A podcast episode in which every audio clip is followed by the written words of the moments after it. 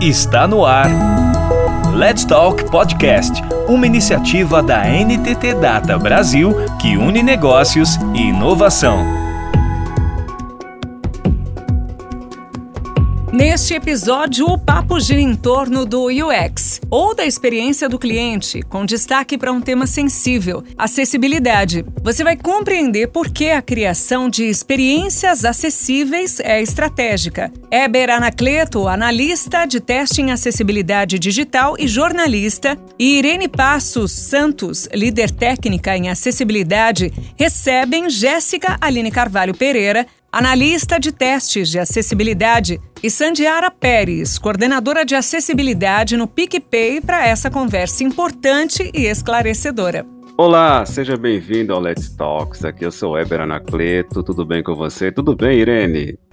Oi, Eber, tudo bem? Hoje nós vamos falar de um tema muito interessante que até o nosso dia a dia, né, Irene, de testes, a importância da experiência do usuário em testes de software. É muito bacana falar de UX, né? User Experience, né, Irene?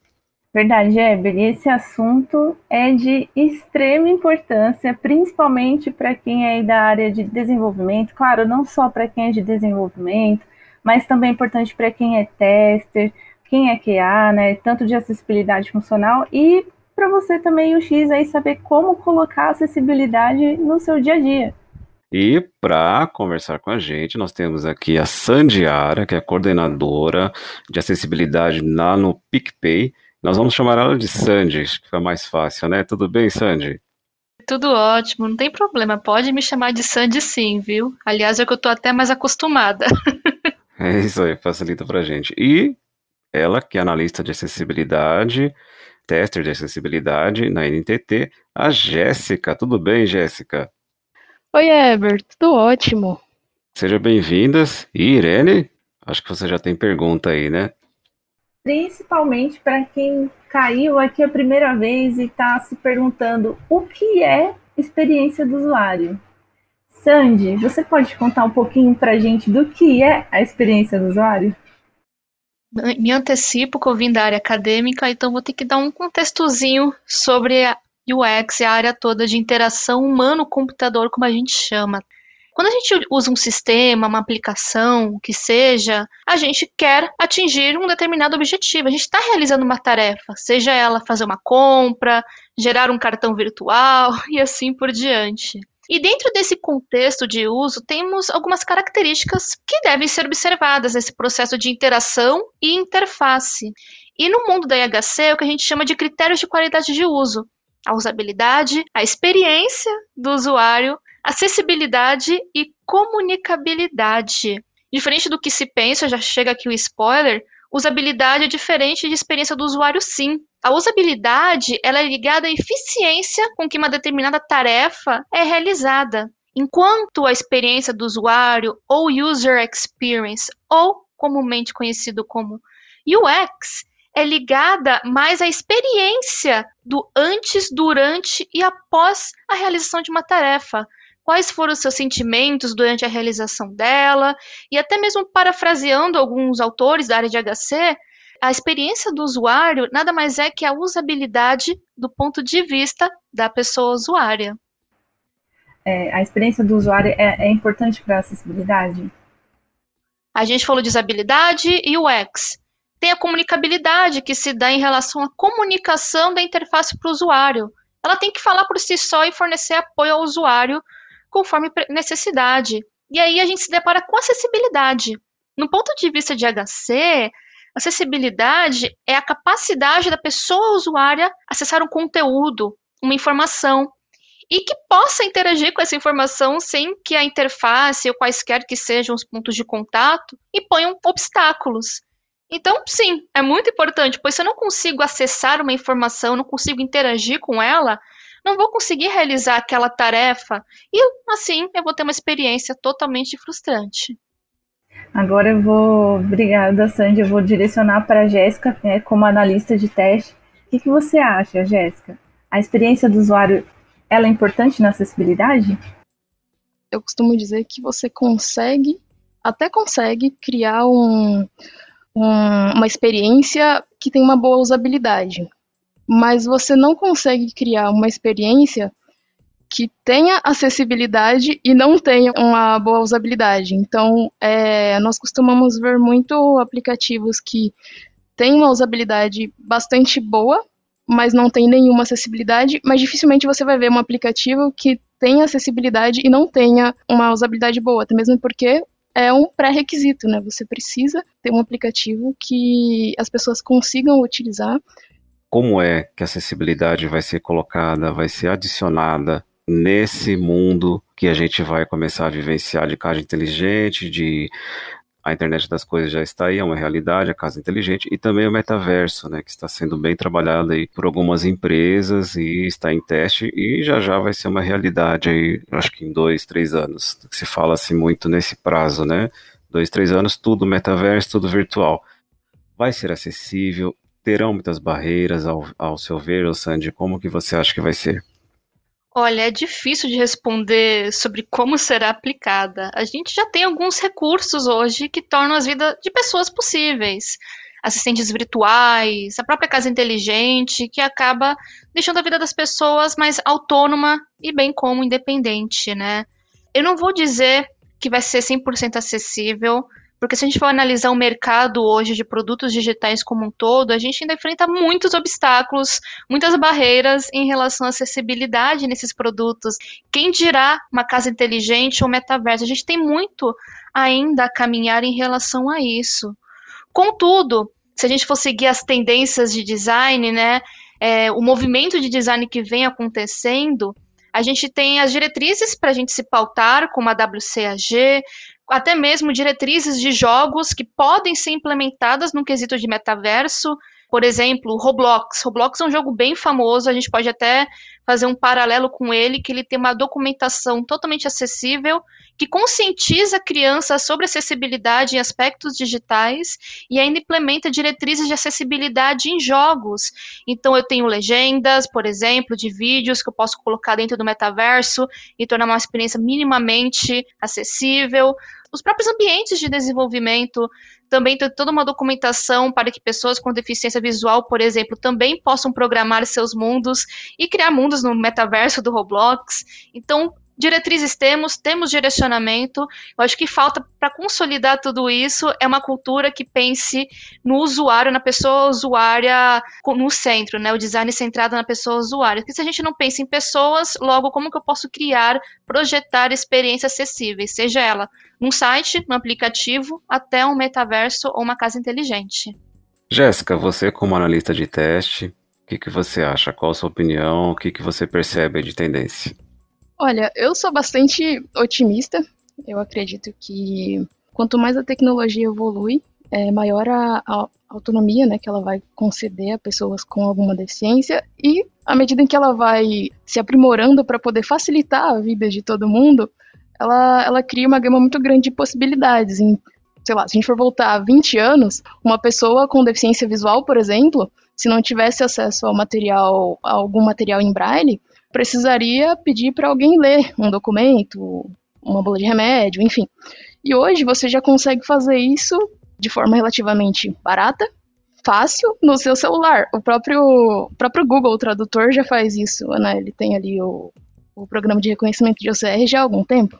E eu acredito que talvez isso tenha sido até meio acidental. Não sei se pensaram em criar uma experiência acessível, mas você consegue utilizar é, de forma acessível que eu penso sobre as novas tecnologias é que a gente tem muita coisa ali para poder aproveitar, muita coisa que vai facilitar a vida de muita pessoa, muitas pessoas e vai tornar a vida de outras é, muito melhor, muito possível.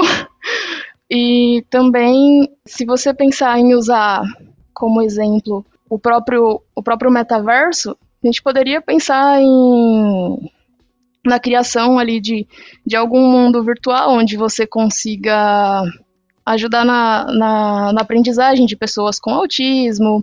Uh, se você for pensar na, na Alexa, na, na, própria, nas próprias assistentes virtuais, você já consegue facilitar bastante a vida de pessoas que possam ter alguma mobilidade reduzida. Dá para fazer muita coisa. Acredito que o profissional de acessibilidade vai poder mediar isso de uma forma bastante direcionada, mas muita coisa vai acontecer meio que, entre aspas, acidentalmente e vai ajudar muito as pessoas a conseguirem ter autonomia cada vez mais. Sem dúvida, vamos torcer sempre para essa evolução.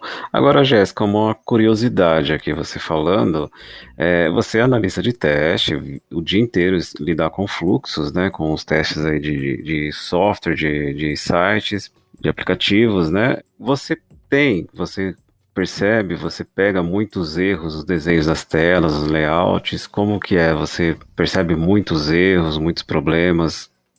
Olha, sim, a gente encontra bastante erro de, de desenhos nas telas, mas tem dois cenários nos quais a gente pode encontrar isso.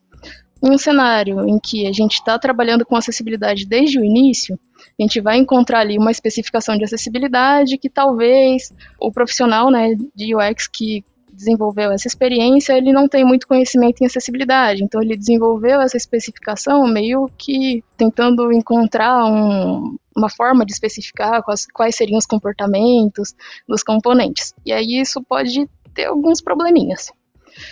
Aí, nesse caso, a gente geralmente senta com a pessoa, explica como tudo funciona e a gente consegue sair dali com uma documentação pronta e com boa parte ali já da, da experiência certa de que vai estar tá acessível e que o desenho da tela tá tudo certinho e tudo mais.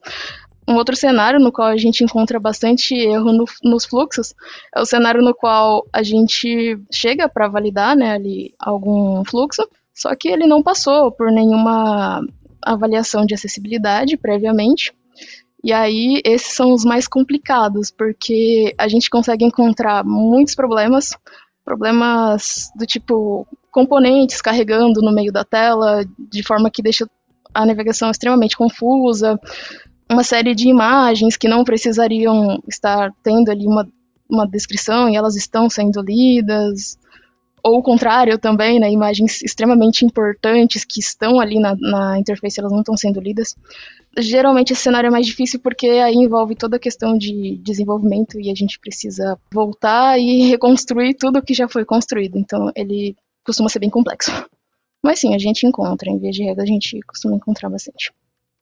Aproveitando o gancho aí que a Gê comentou, que alguns fluxos ela pega com defeitos de acessibilidade, eu queria fazer uma pergunta para a Sandy. Sandy, você acredita que o profissional de UX ele, ele deve ter conhecimento de acessibilidade? É, e se ele tem conhecimento de acessibilidade, é sobre o que? As regras WCAG? Eu diria que o maior papel de pessoas que trabalham com UX em empresas é principalmente, além de projetar experiências, mas advogar por usuários, por pessoas usuárias, enquanto se cumpre objetivos de negócio. É aquela pessoa que vai ouvir as dores dos usuários em uma determinada jornada ou na sua jornada como um todo, levar isso para cima, eu digo, para negócios e chegar no bom senso a fim de atender essas pessoas. Afinal, são elas que são nossos consumidores. Eu digo nós como produto. Se eu estou negando um acesso a uma determinada pessoa, eu sou uma pessoa UX, por exemplo, um designer que projeta para todas as pessoas ou para quase todas as pessoas, né?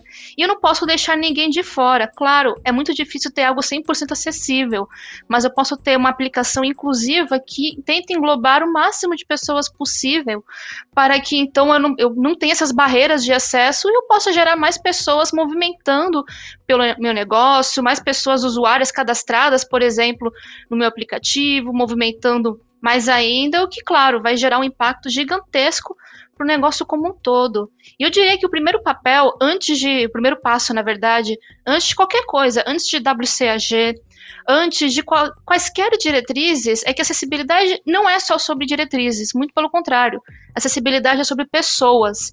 Então, se eu não exercito de fato a empatia em escutar as pessoas usuárias, entender o que, que está acontecendo com elas, e eu não ter essa prática, como que eu posso tentar projetar experiências que são para todos?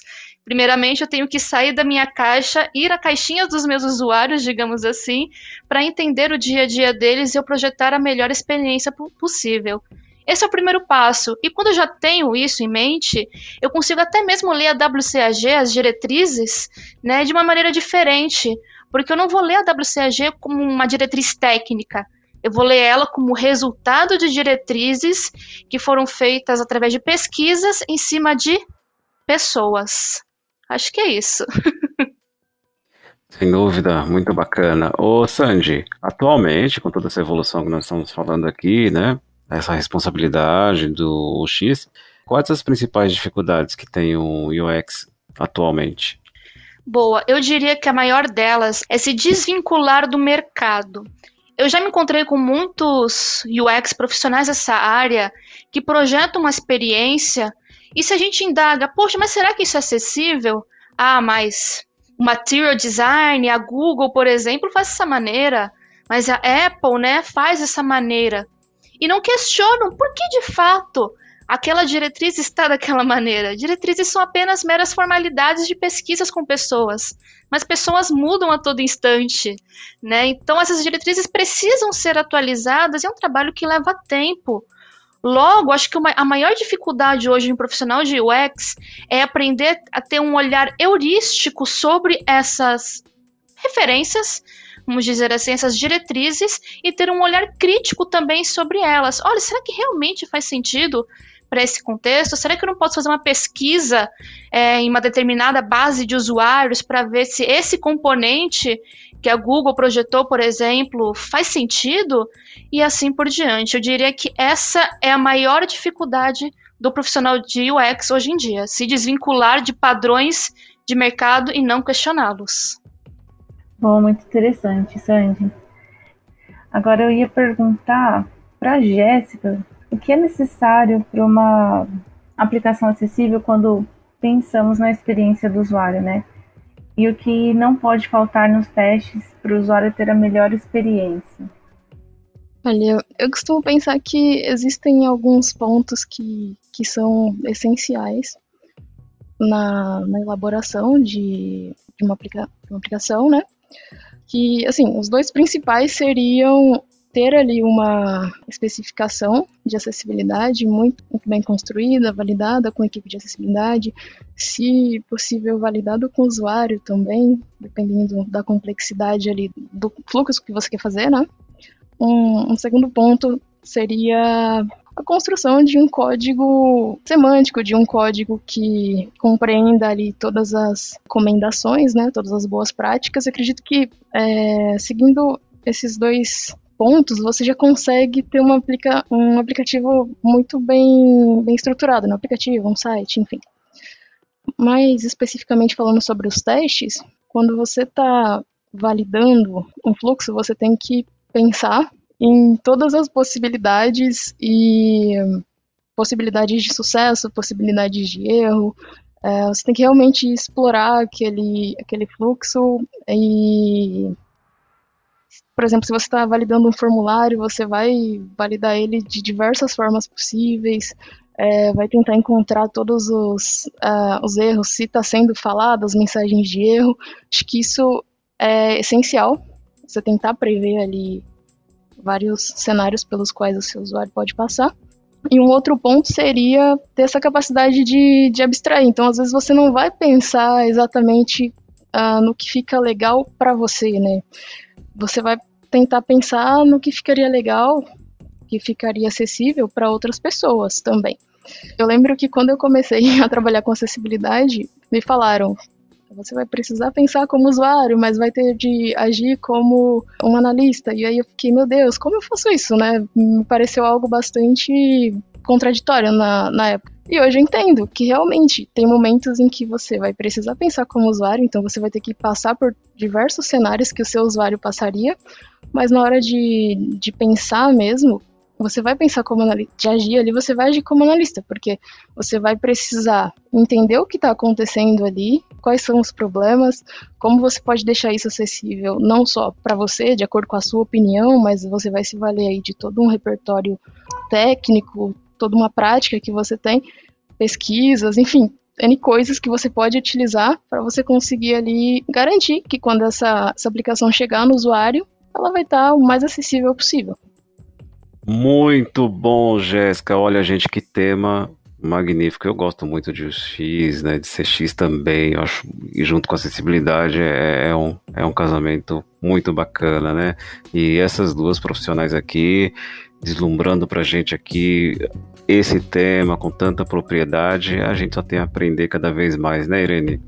Verdade, Eber, tô curtindo muito aqui o podcast. Muito bom. Ó, a gente vai ficando por aqui, mas vamos continuar essa conversa no próximo bloco. Então não perca aí a importância da experiência do usuário em testes de software. Até o próximo bloco. Até Irene. Até Ever, até pessoal.